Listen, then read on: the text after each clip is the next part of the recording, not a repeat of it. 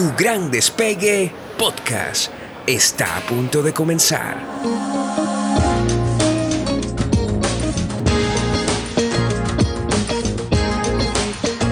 Soy Andreina Tencio, tu coach para este viaje. Bienvenido a bordo. Pues bienvenido a este episodio que va a aclarar muchas cosas. Te habla Andreina Atencio. Y nada, ahora me entretengo entregando contenido a través de este podcast que eh, espero sea de mucha utilidad. Este tema que traigo en el día de hoy tiene que ver con la diferencia o en qué se diferencia el coaching de la psicología. Esa es una pregunta muy frecuente.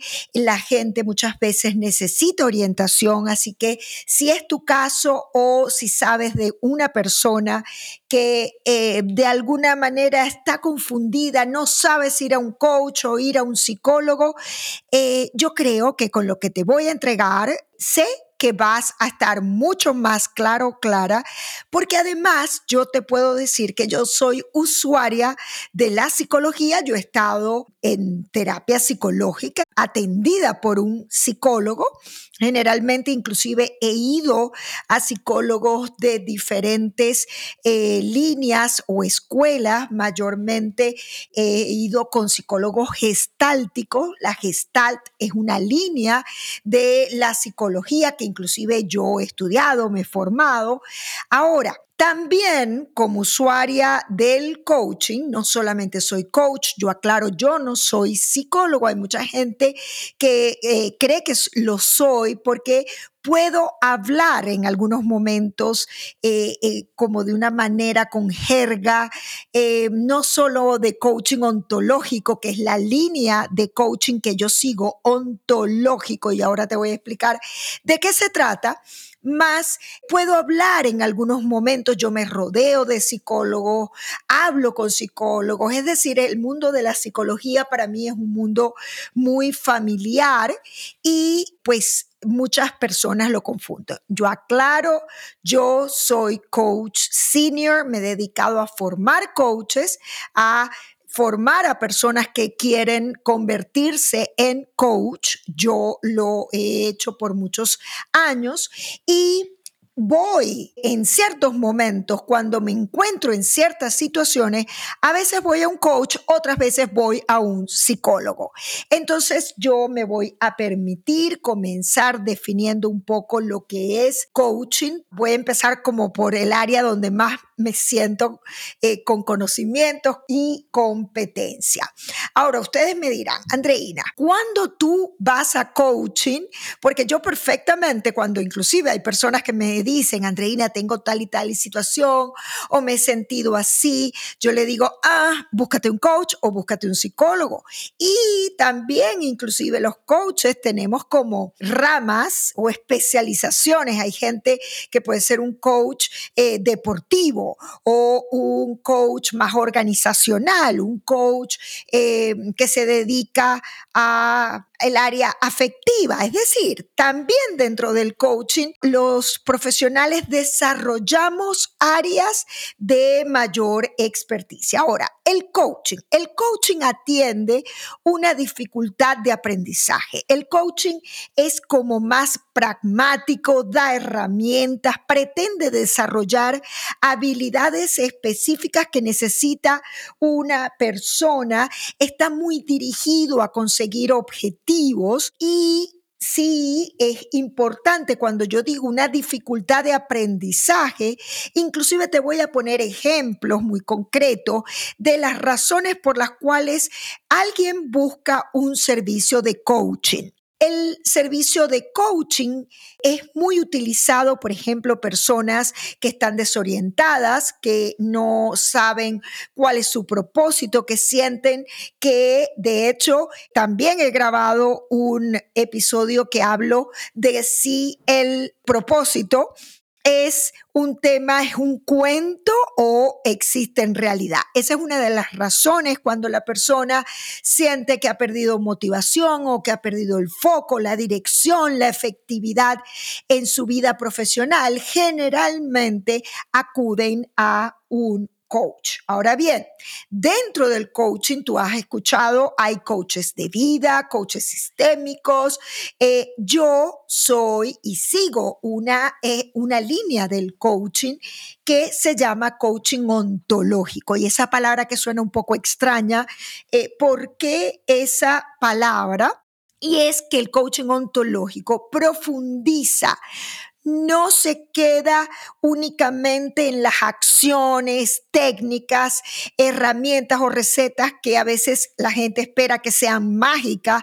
Eso no sucede. Un coach que te brinde una fórmula perfecta del éxito, yo personalmente como coach ontológico que tengo más de 20 años de certificada, activamente trabajando en el área, yo te puedo decir que yo personalmente desconfío de esas recetas mágicas que funcionan para todo el mundo. Yo creo que dependiendo de la persona, cada caso es tan singular y particular que probablemente algo que me funcionó a mí en mi vida profesional no, no te sirve a ti porque tienes unas características completamente diferentes. El coaching ontológico entonces va al ser. De allí viene la palabra ontología, porque el coach mira cuál es la forma particular de ser, por lo cual además se te hacen fácil ciertas cosas, ciertas, eh, digamos, habilidades y otras realmente te declara, te puedes declarar incompetente. El coach busca convertir una competencia en una incompetencia. Vamos a poner algunos casos muy prácticos. A mí me llega gente que me dice, mira, Andreina, estoy viviendo esta situación con mi empresa y realmente tengo que hablar con los socios y realmente no, no sé cómo generar esa conversación. No soy lo suficientemente asertivo y cada vez que voy a tomar el teléfono o que voy a enviar el correo para eh, poder hacer la convocatoria a los socios, me friseo, me paralizo y este, no encuentro cómo hacerlo. En coaching, por ejemplo, las conversaciones se diseñan, se practican, se entrenan. Por esta razón, la persona eh, puede recibir del coach un entrenamiento. De hecho, lo que pasa es que eh, coaching o coach, que es el profesional que ejerce el coaching, eh, son anglicismos. No hay una traducción exacta. Pero lo que más se le acerca, es importante que lo sepa, es entrenador, facilitador. Yo diría que el coach es un acompañante que entrena, que posibilita, que le permite a ese cliente o coachee, fíjense que nosotros no tenemos pacientes, nosotros no hablamos de mi paciente, hablamos de un coachado, coachee o cliente que está trancado, que de repente eh, tiene ciertas creencias que lo limitan. Por ejemplo, una persona que yo identifico que tiene la creencia de la gente es mala. Generalmente cuando alguien ha internalizado por su proceso de crianza, socialización, que la gente es mala, es una persona que va a tener tendencia a no confiar Muchas veces no confían en sí mismos, pero tampoco confían en otro.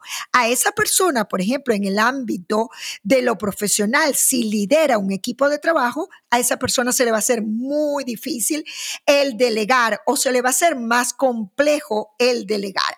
Entonces, el coaching dirigido a gerentes, a líderes de equipos, entrega una cantidad de formas para que esa persona eh, tenga vivencias que lo coloquen en otro lugar. De hecho, en el coaching nosotros decimos que la persona parte de una situación A, que es la situación actual en la que se encuentra, y recorre un camino es como que cruza un puente que es una vivencia que se da dentro de una conversación y en la cual ese cliente puede ver cosas de sí mismo que no era capaz de ver por sí solo. Es decir, el coach de alguna manera hace que el coach o cliente se quite un velo de los ojos y pueda ver cosas de sí mismo. Ah, entiendo. El coaching ontológico sí se va a la historia, a la familia, tiene un enfoque muy sistémico en donde puede conectar puntos y mostrar a ese coachee caminos, caminos que de entrenarse puede inclusive desarrollar nuevos hábitos a partir de crear unas nuevas creencias, instalar, es un poco poner en cuestionamiento las creencias desde las cuales ha venido funcionando y operando. Todos nosotros tenemos una forma particular de funcionar. Funcionamos a nivel de la familia con cierta dinámica, a nivel de lo con cierta dinámica. El coach es un profesional que debe estar preparado para acompañar a esa persona para generar resultados diferentes. Generalmente lo que te lleva a ti a buscar un coach es algún resultado que consideres negativo, algún resultado en un área de tu vida en la cual sientes que no eres feliz con eso. Y desde esa insatisfacción de un resultado que no te gusta, entonces busca a un profesional que pueda desarrollar todo tu potencial, todo tu poder personal y que te permita entonces hacer cosas diferentes algo que digo y lo digo con mucha conciencia y mucha responsabilidad. Yo trabajo mucho por no solamente la efectividad en el coaching, sino la ética. La ética, y es bien importante recordar que el coaching no está, tú puedes pertenecer como coach a organizaciones internacionales como la ICF que es International Coaching Federation, perfectamente, más el coaching no está eh, supervisado, no está regulado la práctica del coach por escuelas, colegios, como es eh, el caso de los psicólogos. Por ejemplo, un médico debe estar inscrito y ser parte de un colegio y tiene un número de inscripción.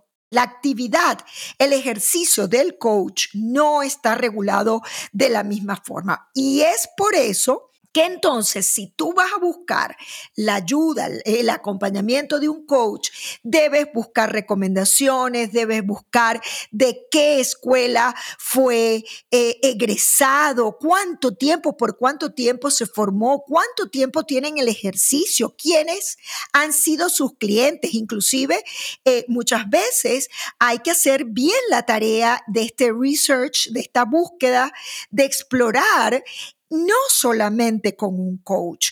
Yo también conozco una cantidad de profesionales que dicen llamarse psicólogos, dicen llamarse coach y realmente terminan siendo un fraude. Eh, aquí este sí es el caso de, yo que hablo tanto del síndrome del impostor, eh, o sea, hay casos reales de impostores, de gente que se vende como coach o se vende como psicólogo cuando realmente no lo son. Entonces yo siento que es una tarea de autocuidado el que cada persona ya busque un profesional u otro, e haga una indagación exhaustiva antes de colocarse en las manos de un profesional, porque tanto psicólogos como coaches trabajamos con emociones, con corporalidad, y podemos hacer una mala praxis. Entonces hay que tener muchísimo cuidado. Ahora, ¿cuándo acudir a psicología?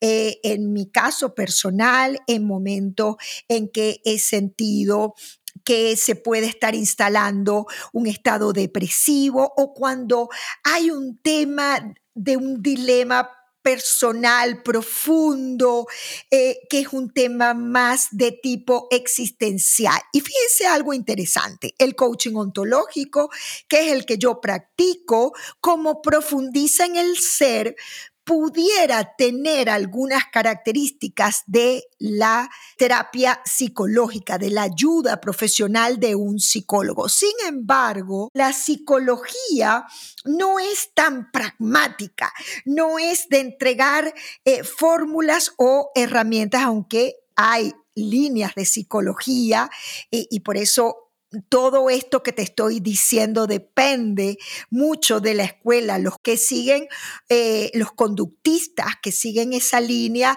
pudieran tener alguna similitud porque se dirigen más a comportamientos. Entonces, dicho esto, si tú estás en una fase de tu vida donde, por ejemplo, una mujer que llegó a su edad eh, de menopausia y no sabe cómo, cómo lidiar con esto, ese pudiera ser un buen momento porque la psicología está eh, también se centra mucho en la persona, en el autoconocimiento.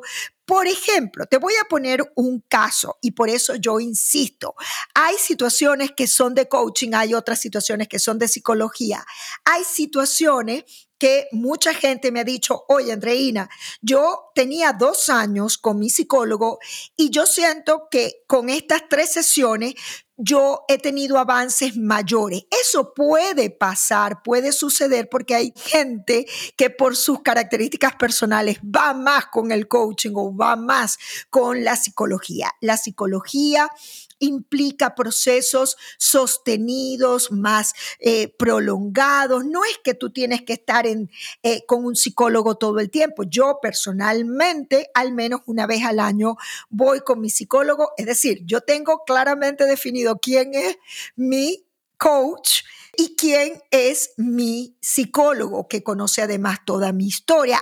Ambas conocen mi historia, pero eh, eh, digamos, la psicología tiene un abordaje diferente. Yo recuerdo, y te voy a poner un caso, de unos hermanos, una hermana que yo la atendí como coach, por supuesto que es lo que yo puedo hacer, y ella trabajó un tema de eh, cómo mejorar en el ámbito laboral, cómo ser una persona y una líder eh, que pudiera participar más, que pudiera tener un desempeño eh, mucho mejor y que se pudiera relacionar. Por ejemplo, los temas comunicacionales son muy típicos del coach el coach generalmente ayuda a que la persona desarrolle esas competencias conversacionales para poder tener mejor rendimiento, un mejor desempeño y todo lo demás. En el caso de estos hermanos que te estaba hablando, ella me consultó como coach y tuvo un proceso de unas tres o cuatro sesiones. Esto lo recuerdo que fue cuando yo ejercía en Venezuela.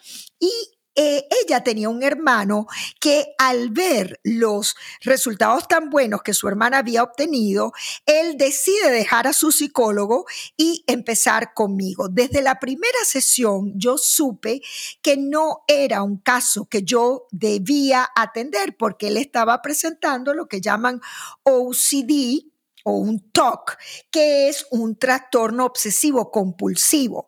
Cuando yo me doy cuenta, él había transferido mucha confianza hacia mí porque obviamente su hermana le hablaba maravillas de mí. Y algo que es importante, el mejor eh, profesional para acompañarte, yo siento que es la persona que además de tener los conocimientos, un know-how, unos estudios, una academia y todo lo demás, que lo debes pedir tanto del coach como del psicólogo, pero el psicólogo tiene unos estudios mucho más profundos, eh, son carreras universitarias, es decir, hay, eh, hay diferencia, pero este muchacho que me había otorgado tanta confianza, yo le expliqué que yo atendía sobre todo eh, dificultades de aprendizaje. Ya aquí estábamos hablando de algo mucho más estructural, un trastorno.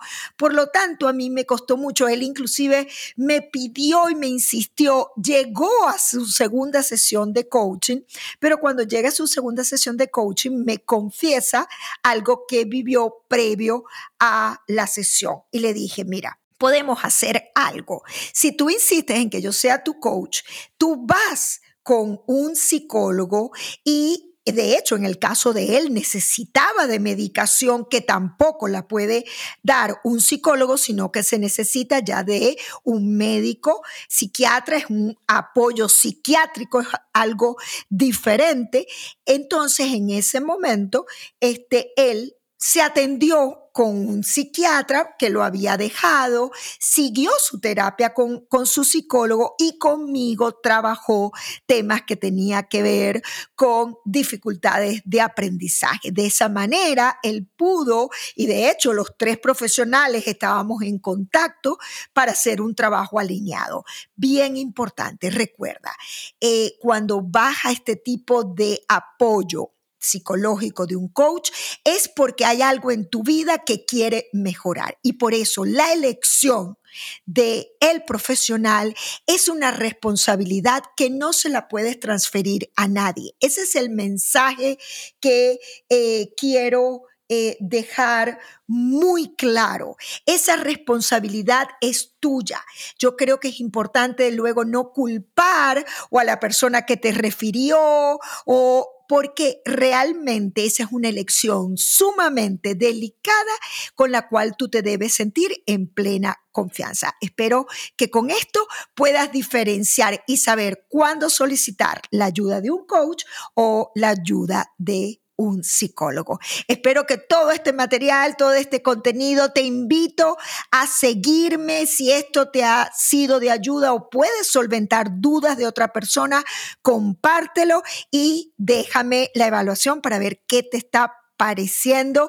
Para mí es muy importante el feedback y siéntete en total libertad de hacerlo. También me puedes contactar a través de mi página web o en Instagram. Estoy como coach Andreina. Te saludo y que tengas un feliz vuelo. Ese es mi deseo.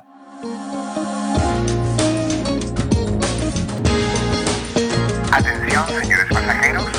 Tu gran despegue podcast ha llegado a su destino. Gracias por volar con nosotros. Espero te hayas disfrutado este viaje. Soy Andreina Tencio y nos vemos en el próximo episodio.